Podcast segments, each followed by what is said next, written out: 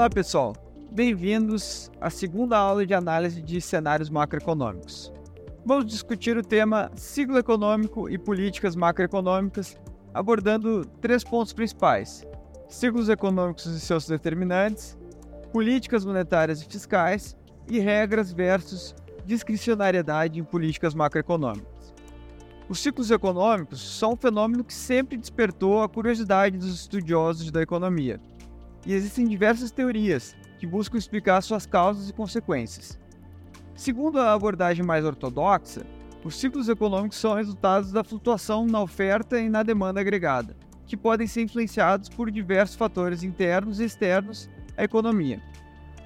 Para entender e mensurar os ciclos econômicos, muitos economistas utilizam a metodologia proposta por Barnes Mitchell, que consiste em identificar e analisar os picos e as depressões do PIB e dos outros indicadores econômicos. Vamos começar pelos picos. Um pico é o ponto mais alto do ciclo econômico, ou seja, é quando a economia atinge seu nível máximo de produção e atividade. Já o vale é o ponto mais baixo do ciclo, quando a economia está em nível mínimo de produção e atividade. Agora, vamos entender como é que é medido o tempo de um ciclo econômico. Um ciclo completo é composto por um período de expansão que começa no vale e termina no pico, e um período de contração, que começa no pico e termina no vale. A duração desses períodos varia de ciclo para ciclo e pode ser afetado por diversos fatores, como mudanças nas políticas econômicas e eventos externos. É importante ressaltar que a metodologia de Burns Mitchell, apesar de amplamente utilizada, tem sido criticada por alguns economistas por ser subjetiva e permitir interpretações equivocadas dos dados. Por isso, é importante sempre considerar outras fontes de informação e métodos de análise para ter uma visão mais completa dos ciclos econômicos.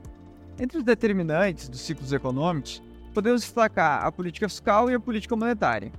A política fiscal envolve o conjunto de medidas adotadas pelos governos para arrecadar recursos e gastá-los em áreas prioritárias, enquanto a política monetária diz respeito a ações do Banco Central para controlar a oferta de dinheiro na economia e a taxa de juros. Ambas as políticas têm o potencial de afetar a demanda agregada e, consequentemente, o nível de atividade econômica. No contexto atual, em que a economia mundial enfrenta desafios como a pandemia do Covid-19, é importante entender os determinantes dos ciclos econômicos para compreender como a economia pode se comportar em diferentes cenários. Para tanto, é necessário que sejam adotadas políticas macroeconômicas adequadas que levem em conta as condições específicas de cada país. Agora, vamos para uma parte prática da análise de dados. Para isso, vamos usar o Sistema Gerenciador de Séries Temporais do Banco Central. Para coletar os dados do Banco Central, primeiro passo é acessar o Sistema Gerenciador de Séries Temporais no site do Banco Central. Uma vez no SGS, você pode buscar por diversas séries econômicas, como a série do PIB brasileiro e índice. Vamos abrir a série do PIB trimestral desazonalizado. Mais adiante, nós vamos discutir o que é sazonalidade e por que temos que ter cuidado ao analisar uma série. Baixando a série, podemos analisar os dados no Excel. Para analisar estatisticamente a série do PIB brasileiro, você pode utilizar um método simples para extrair os ciclos econômicos. Uma forma simples é utilizar o método de média móvel. Para isso, você deve escolher o tamanho da janela de observação, Pode ser trimestral, semestral ou anual, dependendo da periodicidade da série. Em seguida, calcule a média móvel da série para cada janela de observação. Essa média móvel será a estimativa do ciclo econômico para cada período. Outra alternativa é estimar uma tendência de crescimento do período e ver a diferença em relação a essa tendência de longo prazo, que pode ser compreendida como uma medida de PIB potencial. Com os ciclos econômicos estimados, é possível analisar a evolução da economia ao longo do tempo e identificar períodos de expansão e de contração. No nosso exercício do Excel, poderíamos dizer que a economia estava em um processo de expansão quando a linha do PIB está acima dessa tendência de longo prazo e em contração quando a série está abaixo da tendência. Note que essa é uma forma bem simplificada de fazer essa análise. Além do mais, essa análise pode ser complementada com outras séries econômicas, como índice de confiança é, e taxa de desemprego, por exemplo. Lembre-se que é importante utilizar métodos estatísticos adequados e ter cuidado na interpretação dos resultados. É recomendável fazer uma análise crítica dos dados e comparar com outras fontes para validar as conclusões. Uma medida importante para entender os ciclos econômicos é o hiato do produto. O hiato do produto é um indicador utilizado para medir a diferença entre o que a economia produz e o que ela poderia produzir e o nível de pleno emprego. Quando a economia está operando abaixo do nível de pleno emprego, ou seja, quando há muita capacidade ociosa, o hiato do produto é negativo. Isso significa que a economia poderia estar produzindo mais se houvesse mais demanda por bens e serviços produzidos. Por outro lado, quando a economia está operando acima do nível de pleno emprego, ou seja, quando há falta de mão de obra e equipamentos disponíveis para a produção, o hiato do produto é positivo. Isso significa que a economia está produzindo mais do que poderia em um nível de pleno emprego. Como isso se relaciona com os ciclos econômicos? Bem, ciclos econômicos são flutuações recorrentes na atividade econômica que ocorrem ao longo do tempo. Durante um ciclo econômico, a economia passa por uma fase de expansão e contração. Durante a expansão, a economia cresce a taxas mais elevadas e o hiato do produto fica positivo. Já durante a contração, a economia cresce a taxas mais baixas e o hiato do produto tende a ser negativo.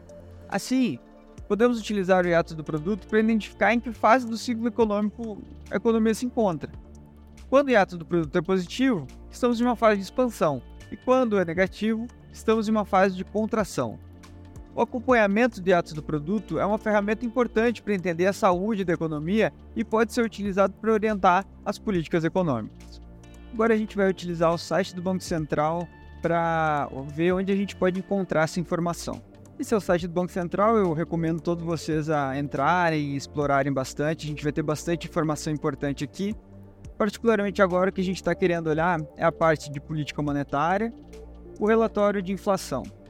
No relatório de inflação, o Banco Central traz uma série de estudos uma série de informações sobre como está a conjuntura econômica na análise que ele faz e ele vai mostrar um pouco do, de como estão os dados. Então, especificamente aqui a gente quer olhar o relatório de dezembro de 2022, que, como um exemplo, né?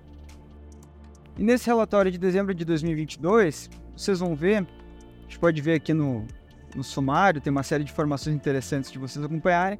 A gente pode ver no sumário como o Banco Central divide um pouco essa análise que ele faz de conjuntura. Então, primeiro o Banco Central vai falar um pouco do setor externo, um pouco da parte de conjuntura interna e depois ele vai na parte de inflação, onde está o que a gente está procurando aqui, que é o hiato do produto. Então, indo até a parte de conjuntura, a gente pode ver aqui na imagem do hiato do produto, aonde está é, essa informação que a gente queria ver. Então, como vocês podem ver, a estimativa do hiato do produto do Banco Central é, acaba trazendo todo aquele conceito de ciclos econômicos que a gente estava começando a explorar. A gente consegue ver, por exemplo, ali em 2014, 2015, a gente teve uma grande desaceleração da economia brasileira. A gente também consegue ver bem marcante a parte da pandemia, né, onde o hiato do produto cai bastante, fica bem negativo e depois, aos poucos, vai se recuperando é, com a atividade econômica voltando a ganhar atração. Né?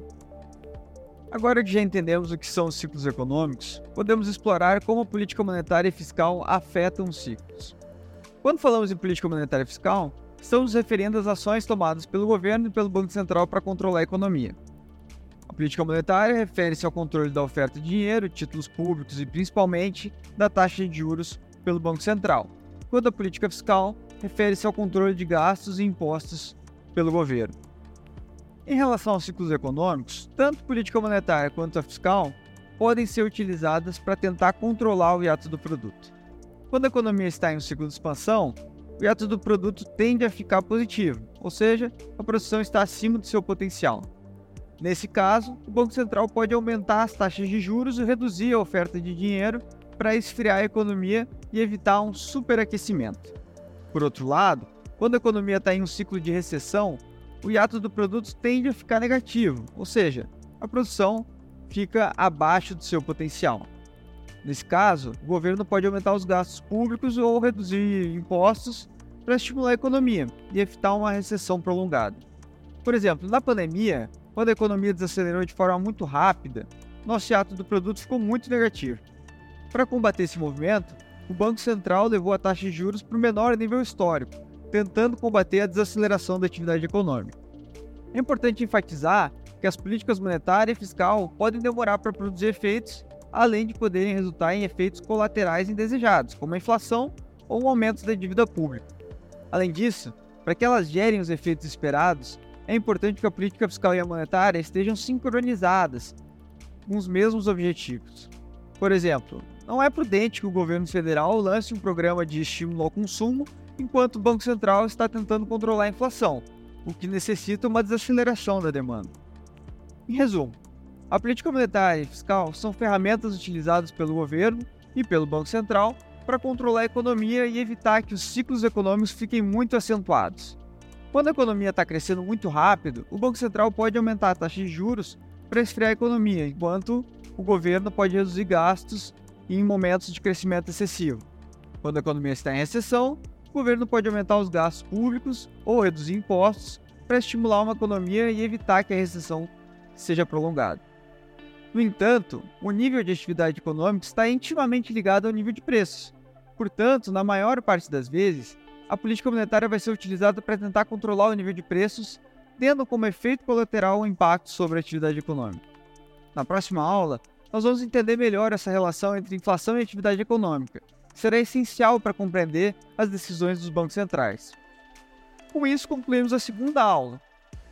Convido vocês a ouvirem os podcasts Entendendo os Movimentos de Atividade Econômica e Desafios da Pandemia no Brasil e no Mundo onde vamos aprofundar esses assuntos. No Hub de Leitura, no tema 2, exploramos mais um pouco desses temas do ponto de vista um pouco mais formal e teórico. Bons estudos!